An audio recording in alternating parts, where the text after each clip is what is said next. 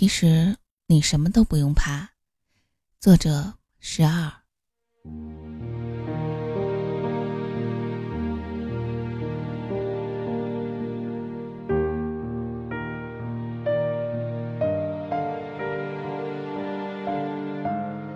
十年前失恋的时候，还没有手机，没有电脑，没有微博，没有豆油，没有微信。在冬天的街道，众目之下跑出晚自习教室，用颤抖的手打开自行车的锁，整个人在夜风里抖。骑车骑到最近的一个公用电话亭，用省下来的钱买电话卡。给他打了一通长途电话，他接了一句话也不说。我不知道说什么，我不懂得骂人放狠话，只是问他为什么。然后没多久，电话卡就爆了。什么都不必再说，默默的回到教室，就像刚刚做了一场梦。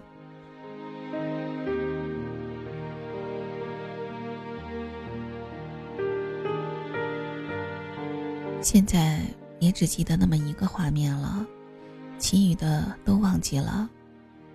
后来看过许多的人在我面前掉眼泪，原因各种各样，不管是叱咤红人还是低调沉稳的，不知道被什么击中，都像得了一场重感冒一样，突然就流泪了。时常都会诧异，那样的一个人。怎么也会那样去想呢？后来发现，自己又何尝不是呢？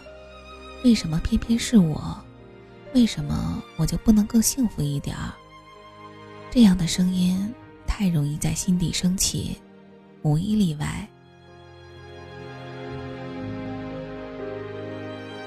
就像无一例外，所有的女人都必然经历恨嫁的阶段。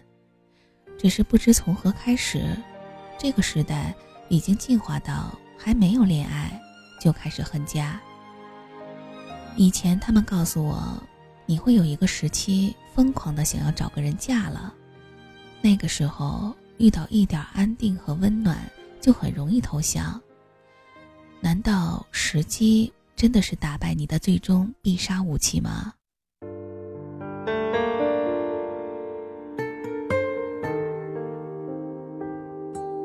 闺蜜和我说：“不知道现在的姑娘都在怕什么。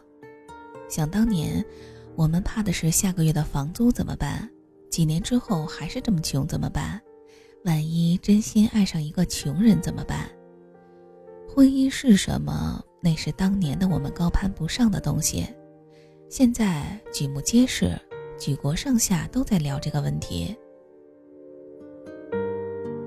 他们说。”你知道吗？最愤恨的事儿是好不容易休息一下看个电视，却看到九零后嘚瑟的站在屏幕上相着亲。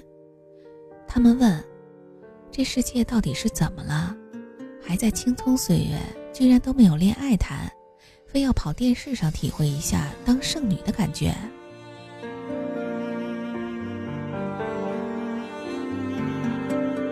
越多的人在谈论他，那一定意味着。真正得到他的人太少了，因为人们都太想追寻他。越多的人在思考什么，那一定是没有多少人知道他真正的答案是什么。就像生活，就像爱情，就像婚姻，是永远的永恒话题，永远没有定论。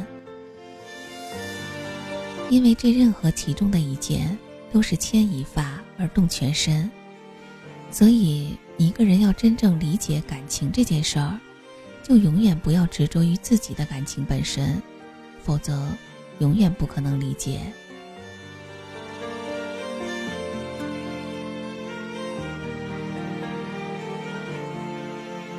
我们的剑钝得不堪一击，我们的审美标准被搅得混乱不堪，我们的灵魂被困在一隅之地。一点愤怒就能失去理智，一点伤害就能中箭倒地，一点背叛和欺侮就能一蹶不振。内心看似有丘壑，却不知道如何面对一个陌生人，更不知道如何去打探到他的内心，在自卑与自傲中频繁跳跃，连一个人渣的调情都要怀疑是否有真爱的可能性。可其实走完一段之后，回头看，真正能被记得的事儿，真的是没有多少。真正无法忘记的人屈指可数，真正有趣的日子不过是那么一些，而真正需要害怕的也是寥寥无几。其实你什么都不用怕，走着走着就又到了下一个回头看的日子。第一，要保持希望，在每天清晨太阳升起。不用太在意这一手的遗憾，用一片面包解决你的不安，别担心，没人经过你的未来，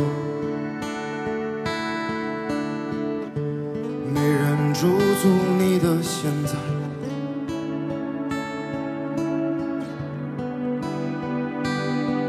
第二。切记不要与自身的平凡为敌，也没有必要把自己变得不像自己。你曾慌乱过你的年华，释然，你们的一天都一样。面对是同一个。同一个太阳。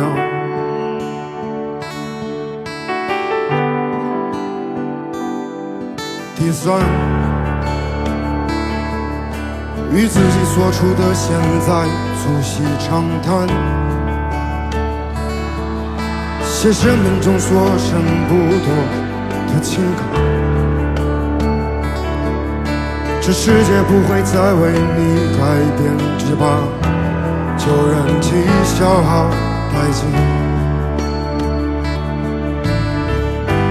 或者用力的喘息。